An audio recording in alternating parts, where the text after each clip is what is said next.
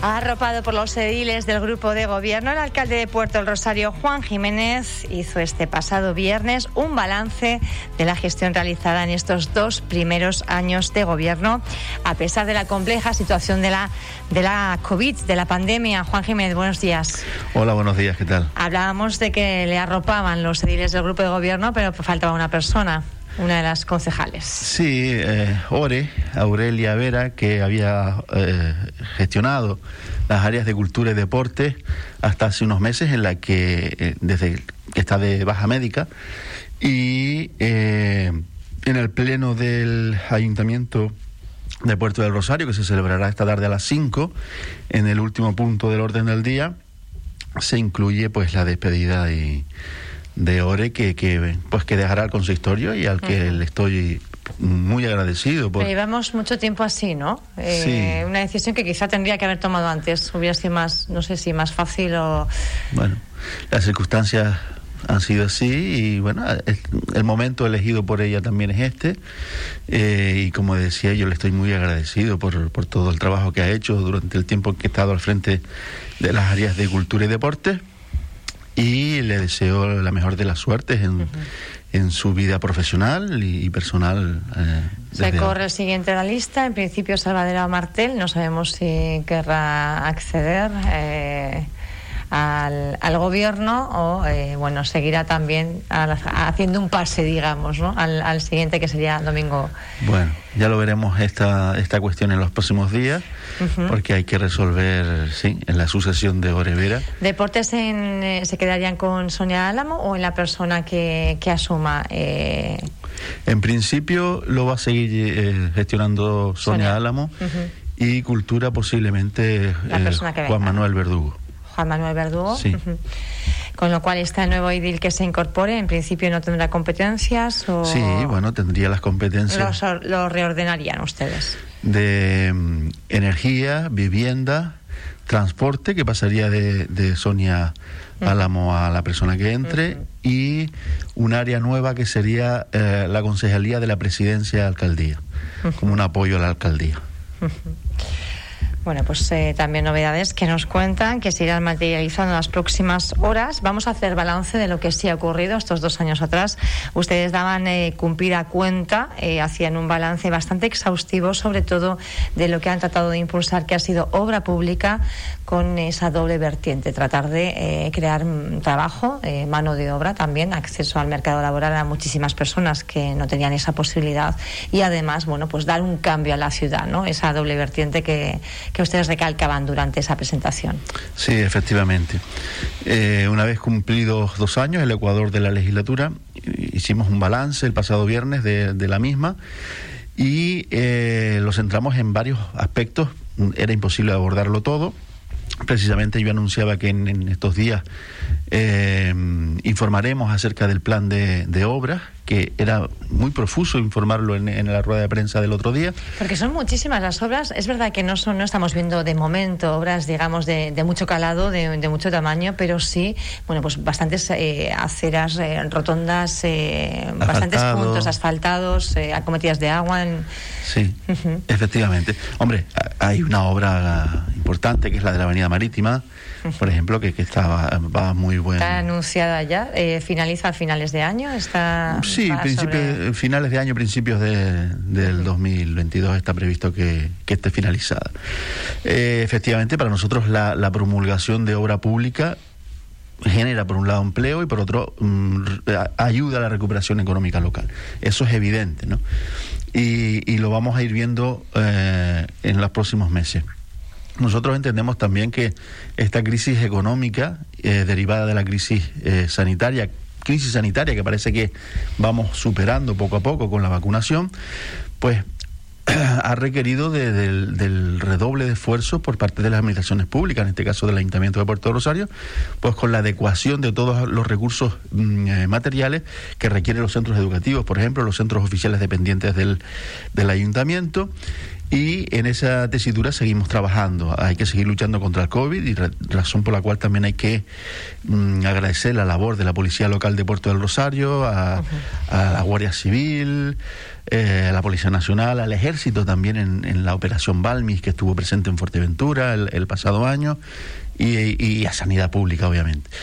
Mm, y a los bomberos.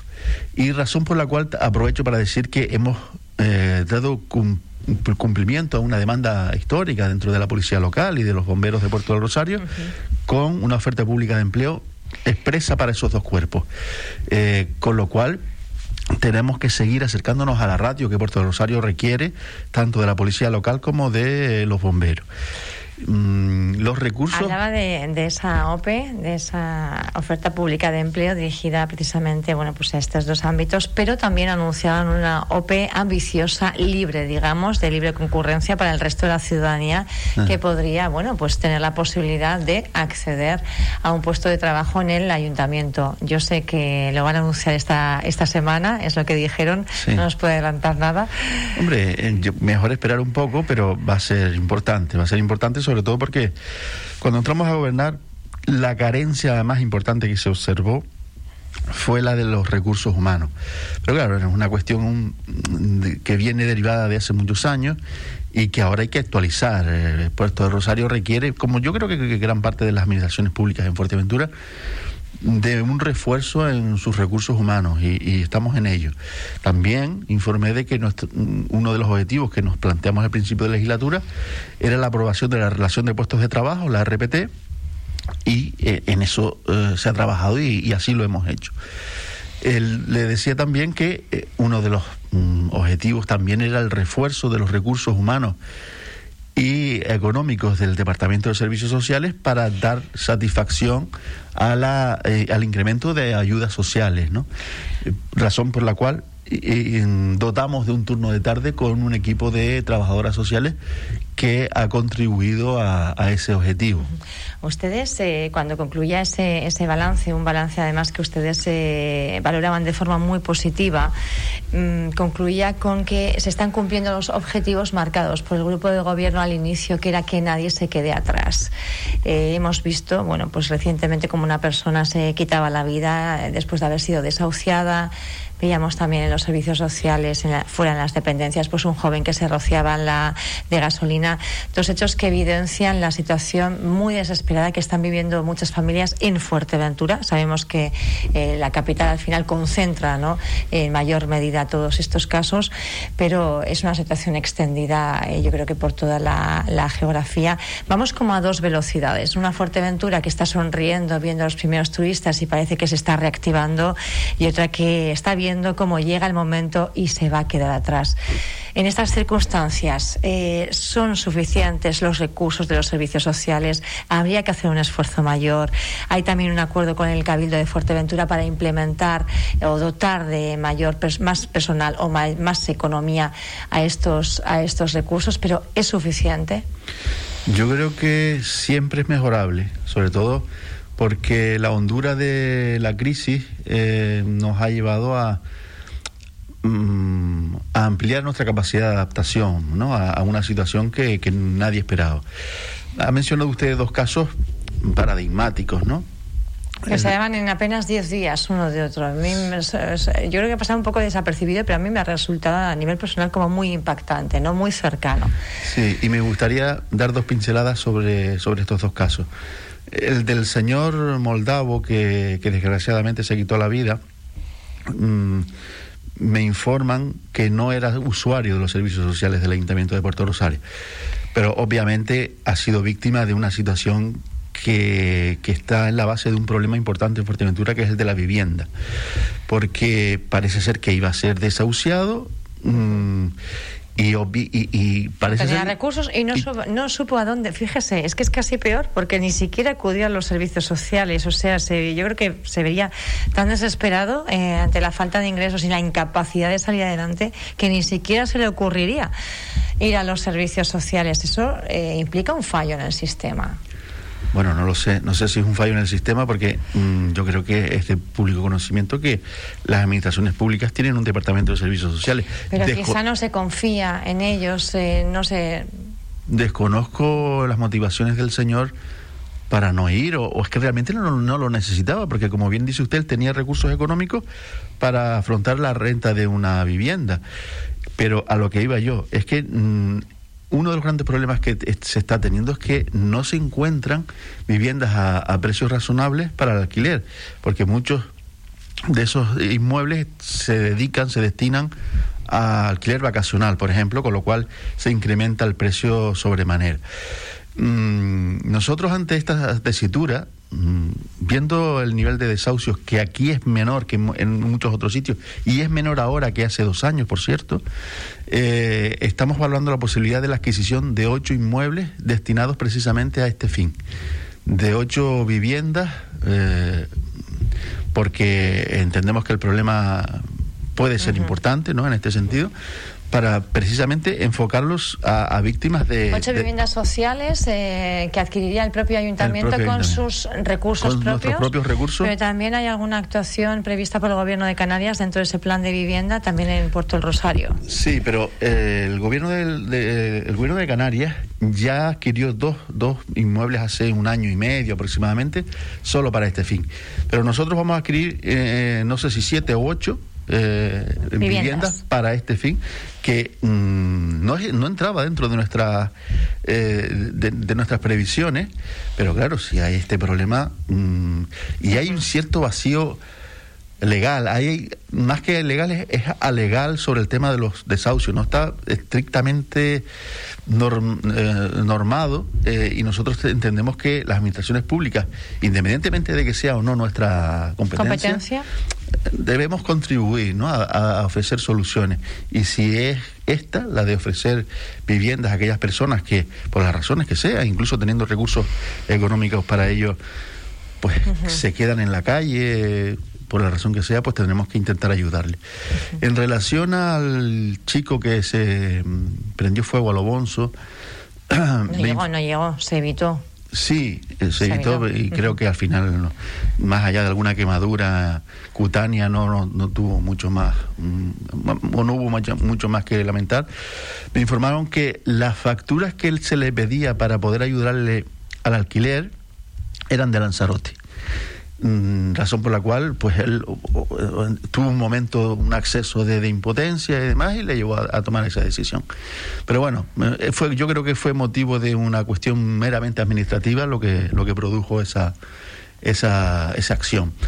Mm, son cuestiones que es verdad que me imagino que entran dentro de, de la de la tesitura actual de nuestra crisis económica y que espero que, sea. igual que ustedes no teniendo eh, esa, digamos, ese mandato de, de, atacar el tema de la vivienda y están valorando hacerlo con la puesta a disposición de la ciudadanía más vulnerable de estas siete u ocho viviendas que están pensando en adquirir, en el tema de los ámbitos de servicios sociales, más allá de lo que eh, ya han venido haciendo y lo que tienen y esa burocracia que además todos sabemos que existe, se podría hacer algo más viendo, viendo la realidad que está existiendo y una realidad que, como decimos, es que hay muchas familias que ahora se están viendo peor que antes, porque con la pandemia al final estaba casi como todo más repartido, eh, más o menos todo el mundo lo estaba pasando mal, ¿no? Pero ahora en esa reactivación, cuando se ve que unas personas se van a reactivar y otras no se van a reactivar, eh, pues ya se están vislumbrando ciertos dramas como puedan ser estos dos casos, ¿no?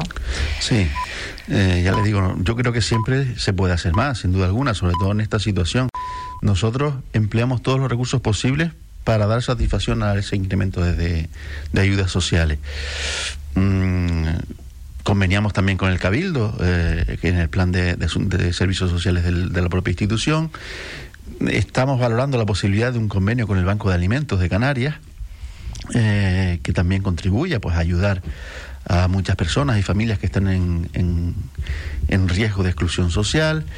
Eh, mm, trabajamos igualmente para aquellas personas vulnerables eh, o con dificultades de acceso al, al mercado laboral en nuestros programas de, de empleo, en los PFAE, que, que, pasamos de cinco a siete programas, como nunca habíamos tenido, y, vamos y aspiramos a mantener los siete programas.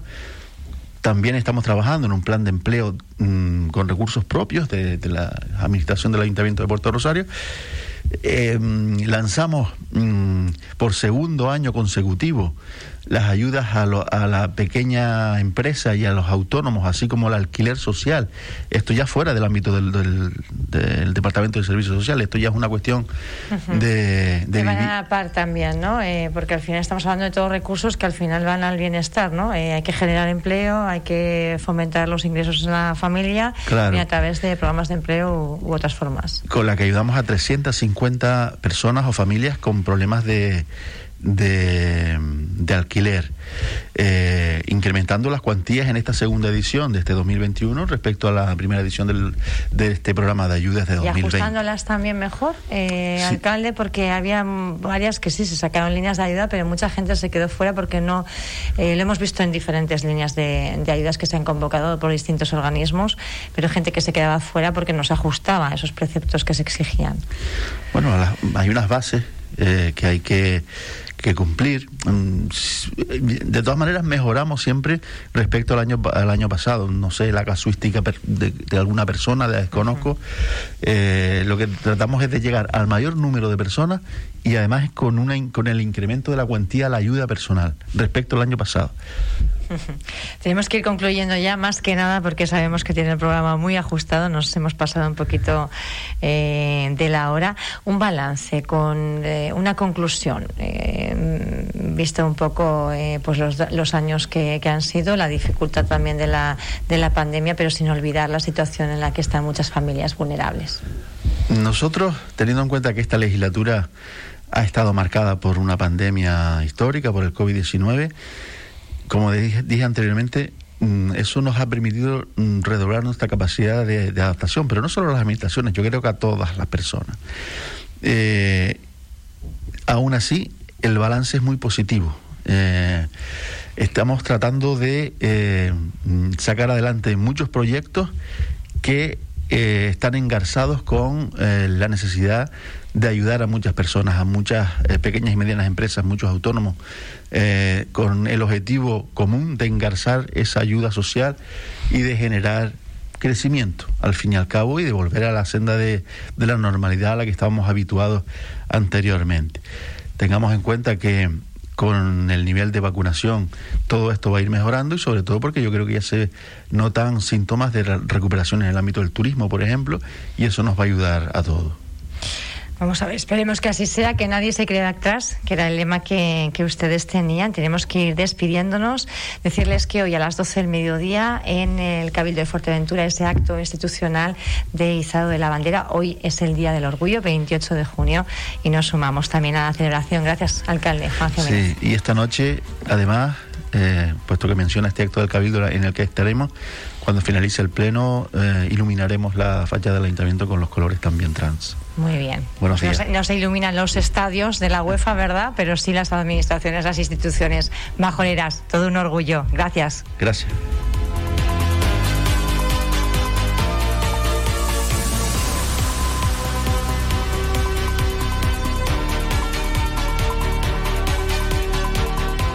Vuelva a escuchar esta entrevista en radioinsular.es.